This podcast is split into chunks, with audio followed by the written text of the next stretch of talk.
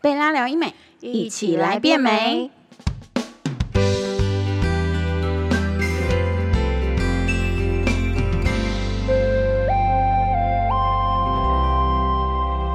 Hello，大家好，我是 Joanne，欢迎收听贝拉聊医美。嗯嗯，那我们今天要闲聊吗？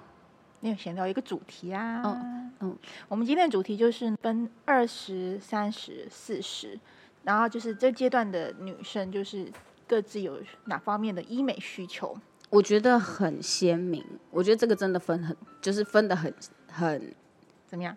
明明显嘛，这这算什么？反正就是二十岁的女生真的在意的事情，跟三十岁还有嗯四十岁女生都在意的事情对啊，因为每个阶段的肤质都不一样嘛。对，嗯尤其是二十岁的女生，通常来医美的时候都会先询问皮秒类。我觉得很神奇，因为他们都会觉得说，我有痘痘问题，我有痘疤问题，我有什么疤痕啊，嗯或是嗯甚至于凹疤类的。可能是因为荷尔蒙旺盛的关系嘛，比较容易对会长痘痘啊什么的，就需要来调理一下脸上的凹疤这样子。对，所以他们都几乎来问皮秒类、镭射类居多，嗯不然就是问一些微整填充类的。哦，真的哦，对就是比较怎么样小入门。对，我觉得有点算是入门医美入门，像他们就会问说：“哎、嗯。我想要填一下玻尿酸，然后嗯，都在一些奇奇怪怪的地方哦，可能嗯比如说我的泪沟，我心想说你二十几岁有什么泪沟？哎，我不一定啊，他们现在你知道，哇，一直玩手机。也是，然后有些人可能譬如说他们考试之类的，嗯，他们就会比较熬夜，他们就会以为说，哎、我是不是有泪沟？然后他们就会要打玻尿酸，但其实泪沟这一块是不建议打玻尿酸的。嗯，然后不然就是他们会觉得看很多韩星，他们的唇很漂亮，哦，对他们就会想打唇。对对，然后每个躺上去之后就哀哀叫，就觉得我为什么要花钱？哎，花钱找罪受，应该这样讲。那 你这样会不会让听众就害怕？就说那打会不会很痛啊？这种，嗯，说不通骗人的，一定一定有那个入针感但感。是是我们都有麻醉嘛？对对，我们的针剂都有那个麻醉的成分在里面，嗯因为你看哦，我们的发丝碰到我们嘴巴都很有感觉了，一根针这样戳下去会没有感觉，真的是 你讲的太，你讲的太真实了。就我觉得，我觉得你们想做都 OK，但嗯你就要有一个心理准备，就是觉得说不行，我要变漂亮。你就是那一针下去，挨得过就好得。对，得因为其实就只有那一第一针，嗯，你会有很很有感觉，可是打下去之后，麻药就开始作用了。哦，所以也不用太害怕，你就是咬着牙过那一个第一针就好。好的，你就想醒过去变美变美的。对，像二十岁的女生，通常都是想要去微调，然后顾肤质居多，对啊，然后因为他们二十岁其实脸上的胶原蛋白其实都还蛮对丰盛的嘛。每个二十岁走进来，我都好羡慕啊他们脸上满满胶原蛋白啊，白会。进来跟你说，我想我想要这边蓬一点，那边蓬一点，看着真的让那那那我火会大。我会心里想说，你真的，哎、你那个你那个生日是不是有填错 之类的？你确定你二十几岁吗？嗯可是差不多到二十七以后，嗯然后近三十，嗯，询问音波类的会居哦多，是吗？嗯因为像他们还没有接触过像这种镭镭射类的、嗯。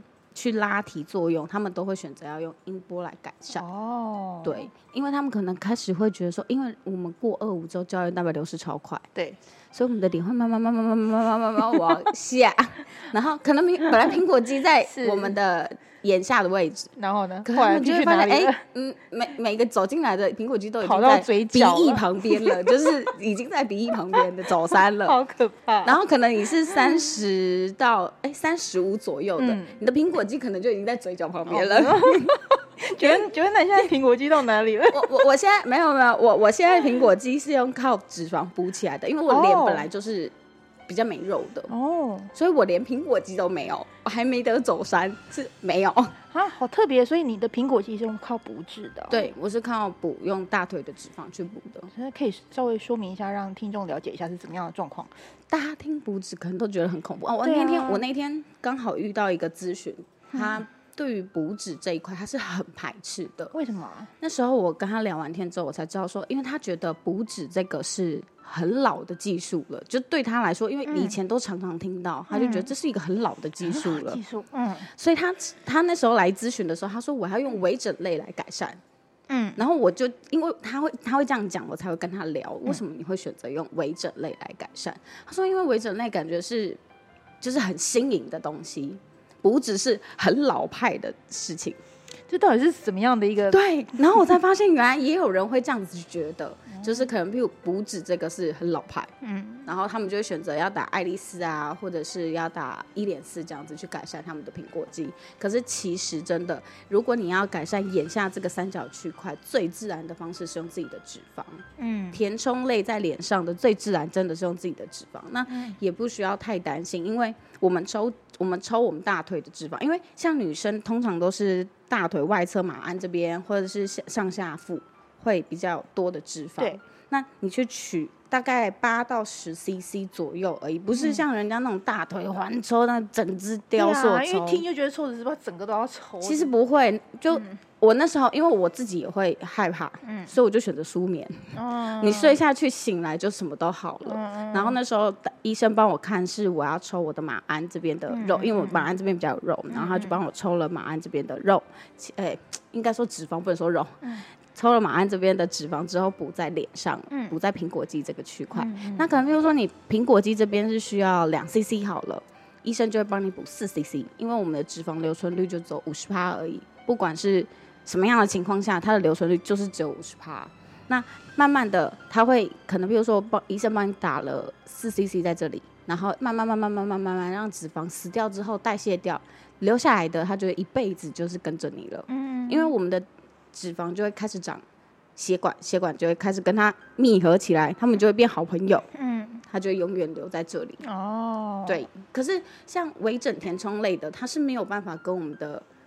人就是我们的肌肤构造相融的，所以它会有一种边界感，会去就会你会觉得说，哎，怎么有一块东西在这里？即便你没有，你可能没有笑的时候，你的的脸是平整的。可是当你一有表情的时候，我们肌肉去挤压它，你就会看到，一，一一块一块一块一块一块。哦，我懂。所以你的意思是说，用脂肪的话，就是会跟跟你自己的身体会融合的比较好了。对，是吧？那如果你可能真的还是很害怕补脂，我就觉得。你可以考虑用精灵针的方式，就是我们的爱丽丝，因为当它打进去之后，我们胶原蛋白增生出来也是自己的东西，只是它有时效性，就是大概是维持两年左右的时间。对，因为一开始我没有脂肪可以补的时候，我就靠精灵针，嗯，非常之烧钱呢，因为我单边一我一边就要打一瓶了，所以我总共这样我的脸颊打了四瓶精灵针。哇哦！哇，那我补脂补这个眼下区块，嗯，我补一次我就可以动永久。我只要把脂肪养好了，我就可以动一辈子，它就会跟着我胖，跟着我瘦。可是经营针它就是还是有缺点，它有时效性的问题。嗯，因为我们脸上我们都还是会老，嗯，所以我们胶原蛋白还是会流失。是，但它胶原蛋白增生剂的维持时间就是两年。懂。对，在这两年期间，我可能一直补充胶原蛋白的话，它会比较。迅速的长在脸上，嗯，可是如果我们要打胶原蛋白增生剂，一直吃那些胶原蛋白，我可能这些胶原蛋白都长在全身，遍布全身。对，嗯嗯嗯，OK。好，所以我们刚刚聊到就是二十三十岁的女生对可以做哪些，那我们接下来是四十岁的女生，你可以给他们哪一方面的医美的建议呢？像四十多岁的女生，通常来做医美都会先询问电波类，嗯，因为真的我跟你讲，这下垂感有点。对，而且他们都会觉得说，哎，电波是不是可以马上改善我的效，就是我现在的困扰？嗯，然后他们就会非常非常期待那个电波的效果，然后就会特别来跑来诊所咨询，这样，因为他想要比较了解电波到底是在干嘛。嗯，因为他们都只知道说，哎，我这年纪很多身边的人都在打电波了。但其实打电波真的不是四十或者是五十岁的女生才会要需要打的东西。但是为什么会在这个年龄层比较多人会询问的原因，是因为你会发现，哎，四十几岁、五十几岁的女生，她会开始慢慢在脸上冒出一些静态的细纹。嗯。那电波呢？它是层层作用的，它是由外到内去作用。那所以你打完电波的时候，你的脸会变像水煮蛋鸡那样子，就会很符合四十岁到五十岁的女性，他们会比较希望的一个效果。可是我像你这样讲，打皮秒不就好了吗？像皮秒的话，它是淡化我们脸上的黑色素的问题，嗯，就不会像电波这样子还去有。紧致的效果，像比如说电，嗯，很多人都会说皮秒蜂巢是可以缩毛孔嘛，对不对？但是它对于细细纹路还是有改善的一定的限制啊，应该这样讲，一定的限制。可是电波呢，它是完全针对我们脸上的细纹，然后去紧致，从外到内去做紧致的作用，所以更符合他们的效，就是他们期待的效果啊。应该就是说，电波其实感觉是更深层一点。对对对对对对对那音波为什么会是比较是年轻族群的女生会去询问的东西？也是因为说他们其实没有外在的这些细纹困扰，嗯，可是他们有想要紧致这件事情，所以他们会去询问音波，因为音波它是直接到达筋膜层去做作用，它会直接收紧，可是它对外在的这些细纹是没有太大的改善。那有一些四十几岁、五十几岁的女性，她可能会电波跟音波一起混打，因为她需要电波的外在效果，但她内里的筋膜层可能也有点松了，她也需要去做紧致，就是完全紧致拉提，让我该归位的都归位。可能苹果肌已经掉到手那个手下巴边来，你要把它拉上太多。这样有有点夸张了，对，就是苹果肌可能在嘴角这边，我们要把它往上拉提，对，因为你脸看起来比较凹陷感，有时候不是像我这样子是没有肉的状况，你可能真的就只是你的肉肉都往下坠了，我们把它往上拉，这时候音波可以比较有往上拉提的效果，嗯，可是电波呢，它是收紧的效果比较明显一点，嗯，然后你刚打完的时候，就整个脸的状态是非常好的。那电波它是因为热能去作用嘛？你可能刚打完的时候，前一个礼拜都会觉得，哎，脸好像这样 汗汗的。我不知道汗汗的中文怎么讲。汗汗，你说有点有点温温热热这样吗？还是不是就是砰砰就有点 baby face 的那种感觉？对，泡泡，对泡泡的感觉。那是因为你现在脸你打完的时候会有水肿的状况。嗯。每个人不一定，可是水肿状况，呃，可能三个人有两个人会有水肿状况。因为我们是用高能量去刺激我们的脸部，也呃也因为这样高能量刺激你的脸部，它会有胶原蛋白增生的作用。好，所以我们刚刚讲的是属于微整类的。微整类，那那如果说是否四十岁女性的话，手术类有什么方方面可以推荐的吗？哦，四十岁左右的女性来咨询，通常都会咨询除了补脂以外，她们很喜欢咨询。前额拉提跟提眉手术，对，因为我们人老化了，不止肉会垂垂的，我们的上颚也会慢慢慢慢往下压，嗯，它也是会垂下来的，是，所以很多人就会觉得说，哎，我的双眼皮怎么不见了，被吃掉了，或者是说觉得，哎，怎么微调都还是有那种疲倦感，然后还是看得出年龄，嗯，所以他们就会去做咨询。有时候很多四十岁的女生，她只是。进来，然后告诉我们说他想改善他脸上这种老化的问题，嗯，我们就会帮他用全面评估嘛。那我们会告诉他说，非侵入式跟侵入式的方式，手术类之类的这些，让你自己去选择。我们都会告诉你，所以他也会去咨询说，那手术类有什么？他们就会去建议他说可以做个提眉或者是额拉这这些的手术，因为当你提眉或者是额拉的时候，你那个精神度差超多的。嗯。对，因为像我们如果好上颚往下坠了，也有一个问题会有眉压眼的困扰。你有可能，譬如说你的你不在意你的双眼皮被吃掉，可是有时候你会发现，我怎么觉得我的视野越来越小？嗯，就是差。对，你的上眼皮会开始不断去影响到你的视线了。嗯，这时候其实额拉跟提眉是很很不错的选择啦，应该这样讲。然后很多人就会觉得说，哎，那我做完这个手术真的就可以？动很久很久很久吗？其实像这种手术，通常你只要做了，都可以维持十年左右的时间。可是我们人都是会在老化的。当你做完这手术的第一天开始，你就是一直不断在老化，在老化，在老化，在老化，在老化。所以我们我们不要去期待说，哦，我这十年都一定会是这么紧这么紧的样子。对，因为人体本来就是一直在在对退化的，所以你也不能说，哎，是不是这个医生技术真的很差？哎，感觉好像没有动很久。其实你也要反省一下自己的生活作息，或者是说你平常的生活习惯，是不是会造成呃你的老化速度变快？对对，所以我们就说保养保养啊，就就有人说说，啊，如果你有保养的话。就是老样子，对，没保养就是样子老，对，没错。所以很多人也会把电音波这个这个项目作为是他们的每年定期保养，嗯嗯因为他可能会觉得说，哎、我如果这这几年我都有 hold 住，我可能像这种提眉额拉的这种手术，我可以到六十岁的时候再做，或是说你到六十岁的时候，人家还是看不出来你是六十岁，可能你就觉得，嗯，你才四十多吧，我、听起来那个超爽的、欸 心情不一样。对。OK，那我再补充一个，三十几岁、二十多岁的女生的手术类询问居多都是眼袋。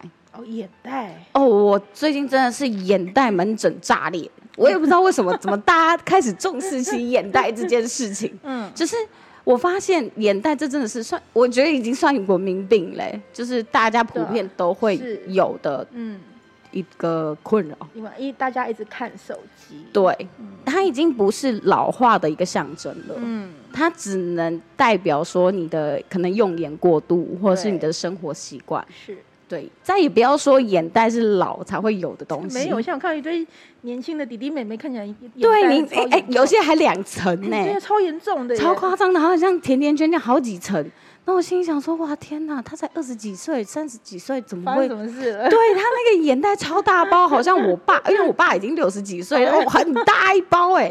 然后我心想说，对，确实显老，可是嗯他已经不是老嗯，的象征了，是可是他是显老的。是没错没错，所以千万不要以为说你可能眼袋这个问题，三十哎四十几岁、五十几岁再去解决它。嗯像我，我现在已经三十了，嗯我也是在去年的时候我去处理掉我眼袋，因为我觉得啊，它都已经垮出来了，早不处理晚不处理，还是总总要处理，那我就趁我年轻恢复期可能还会比较短一点点。呃对对对，对啊，我如果已经到那种六十几岁老 Coco 了，那时候的恢复期才叫痛苦，嗯，有哎，我有我有发现眼下这一块感觉就是亮丽很多，呃，不止亮还嘭，对对对，因为我还有补脂，有有有有有，但是眼袋开完之后会改善黑眼圈，但没有办法完全根治黑眼圈，因为黑眼圈跟眼袋又是两回事。对，你有可能会有眼袋，然后导致黑眼圈更深。